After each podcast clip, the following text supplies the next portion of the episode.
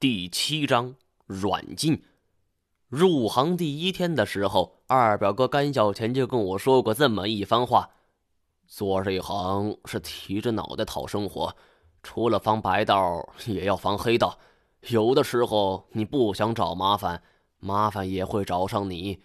当时我心里对这句话是不以为然呐，心想自己只要小心翼翼的，黑道中人不会特地来找我的麻烦吧？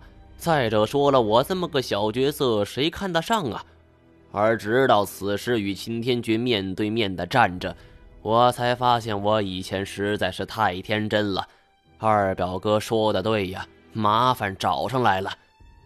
我看着趴在地上的二表哥，血迹已经糊满了整个脸呐，双眼紧闭，只有背部是轻微的耸动，但已经是气若游丝了。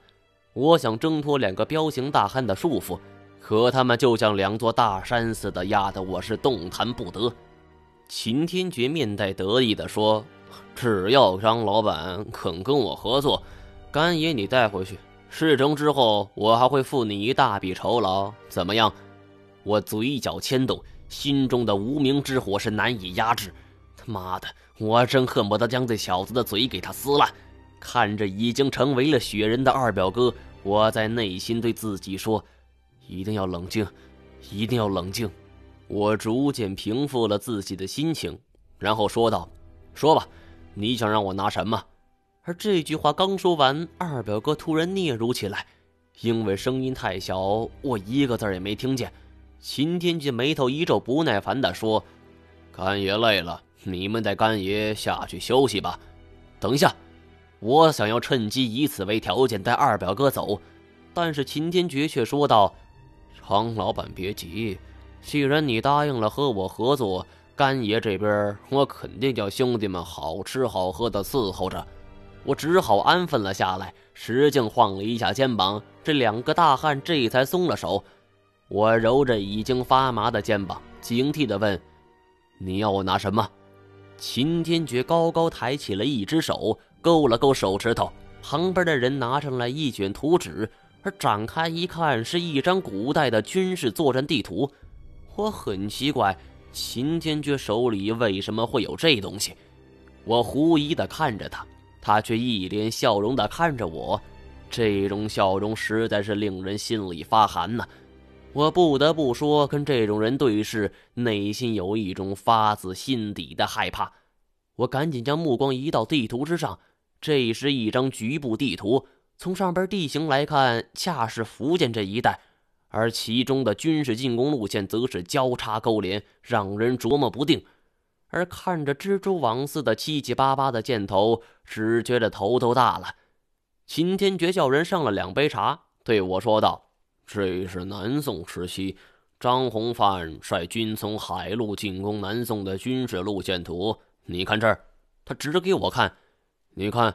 当时陆军的蒙古大军是从这边，而张弘范的水陆大军是从这边，看到了吧？我仔细端详着这一张军事路线图，不明白秦天觉为什么要我看这张图。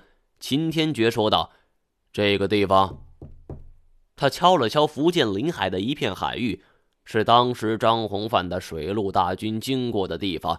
而走到这儿的时候，他们的一位将军死了。这艘塔船就是那个王爷的坟墓。我听后心里一惊，脱口而出：“你叫我去盗墓？”呵呵呵，不要说的那么难听嘛。你只要能找到我想要的那件东西，别的陪葬品我都不会感兴趣。当然，你要是真有本事拿的话，其余东西都是你的。你要什么？塔里有一个，老板。秦天觉话刚说一半，一个伙计匆匆忙忙的就冲了进来，打断了秦天觉的话，结结巴巴的说：“严严小姐来了。”秦天觉嚯的一下就站了起来，神情变得紧张了起来，而我也站了起来，跟着看着门外边。说来也奇怪，按理说秦天觉这等身份的人，别人是不可能随便闯进他的府邸的，但是严小姐偏偏就进来了。而且还是毫无征兆。而当秦天觉的伙计们手忙脚乱冲进来的时候，严小姐几乎同一时间就出现了。她换了一件紫色长裙，坐在轮椅之中，冷眼观瞧着秦天觉。身后站着三五个人，而秦天觉的脸上难得的出现了一丝戾气。尽管这种愤怒转瞬即逝，而只是一瞬间，那但还是被我捕捉到了。他脸上肌肉一颤一颤的，几乎是咬着牙说道：“哼，严小姐，你好呀。”严小姐冷笑道：“秦老大，张先生是我请来的客人，你没有经过我的允许请他来这里，这不合规矩吧？”我心里明白，这只是严小姐自己的说辞。我能够来到福建，很大程度上是秦天觉的布局。他故意给甘小钱难堪，而甘小钱这才向太监提出带我来这儿，而没想到这一次却上了秦天觉这只老狐狸的当。严小姐现在说是我请来的，这显然是对秦天觉的一种否认。秦天觉却并不气馁，他突然哈哈大笑，哈哈哈。严小姐说笑了，我只不过是跟张老板聊一会儿天。你知道的，我最近想弄点货，你弄的货可都不是凡品呢。干爷都成了这副样子，我看张先生还是让我带走吧。严小姐刚说完这话，她身后就上来两个人，对我毕恭毕敬：“张先生，请。”两个老大争权，站队队伍那是很重要的。我谨慎地看了看秦天觉，他却说了句：“张先生，我说的那件事儿，你考虑清楚，后会有期。”这话的弦外之音是准许我走了。我问了句：“那我二表？”话还没说完，就被两个人给拉到严小姐的身边。严小姐看看我，又看看秦天觉，笑了一下：“秦老大，谢谢了。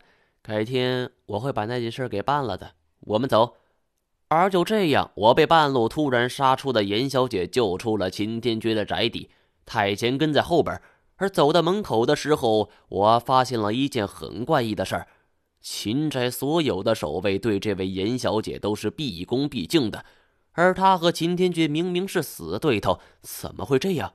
但我没有心思去想这些，因为我不知道我这一走，二表哥会怎么样。看面相，秦天觉是绝非善茬啊。他会不会就此杀人灭口？我心里很担心。二表哥找我来的目的是想要告诉我一些事情，可现在我却害了他。放心，干爷没事的。秦天觉不敢乱来。严小姐似乎看出了我的心思，对我说道。她又说了句：“他有事求你，干爷是他手里唯一的筹码。”想一想也是，今天发生了太多的事情，我身心疲惫，主动问道。秦天爵要找的到底是什么？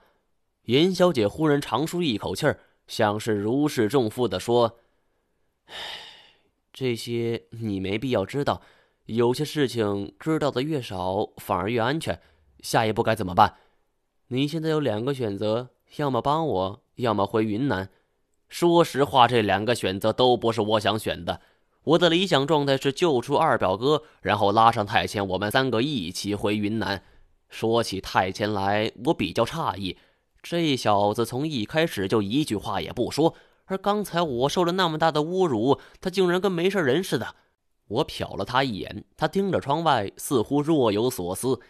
这时候天都蒙蒙亮了，严小姐带着我们重新回到了庄园，给我们安排了住的地方，还说了句：“秦天觉得这个地方的势力你已经看到了，何去何从你自己选吧。”回到房间后，我洗了个澡，极为罕见的点了一支烟，躺在床上思索着整件事情。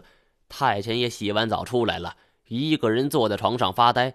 我叹了一口气，问他：“唉，你知道塔船里边有什么吗？”太监摇了摇头，但是有一种感觉。这小子终于开口了，我急忙坐起来：“什么感觉？说说看。”这艘塔船，我似乎在哪儿见过。哪里？太前不说话了，低着头。从他的表情，我看不出来他到底在想什么，或者此刻的心情是怎样的。但是我知道，这小子现在一定是很纠结的。当一件事情在我们内心产生百思不解的痛苦的时候，我们往往会为了探寻事情真相而穷心竭力。现在无论是我还是太前，都陷入了这种不可自拔的心境。但是，一天的周身疲惫已经袭来，我想也不想，哈，就直接睡了。这一觉醒来，已经是第二天下午了。睁开眼睛，临床的太前已经不见了人影不知道去了哪儿。这小子经常莫名其妙的失踪，我也没心情去找。毕竟现在有太多值得我焦头烂额的事儿。不得不说，严小姐准备的很周全，连全新的洗漱用品都帮我们准备好了。不知道她是刻意为之，还是这是有钱人的一种通病。洗漱完毕后下楼，不见严小姐的踪迹。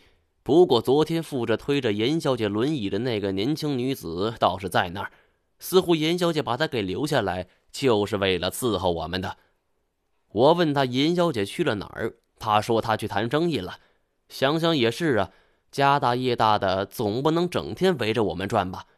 年轻女子叫人送来一些饭菜，我只是吃了两口就给撤了。她又给我上了一壶茶，喝了两口，我问道：“你们打算如何安置我？”他莞尔一笑：“张先生，你不要见怪，这些都是严小姐的意思。”我又问道：“你们严小姐和秦天觉到底是什么关系？死对头吗？那为什么他们俩水火不容？”年轻女子笑而不答。我故意炸她。我现在考虑是帮你们严小姐呢，还是帮秦老大呢？你肯说呢？我了解的更清楚一些，说不定就会更偏重你们一些。年轻女子还是笑而不答，看她挺年轻的，但还是完全不上当，应该是跟着严小姐见过了许多世面。面对着这么一个水米不进的女人，我突然童心大起，笑着说：“呵，那能不能给我安排一辆车？我想去海边走走。”呃，对不起，张先生，我们没有准备车辆。那这样吧，我自己出去，天黑我就会回来。张先生，我劝您还是在这待着吧，外边都是秦天局的人，你上次刚出门就被他给请走了，你忘了吗？年轻女子说这话的时候，气定神闲，一副成竹在胸的样子，而从她的眼神之中，我读到了一丝不祥的味道。突然心头一凛，完蛋，我被。软禁了。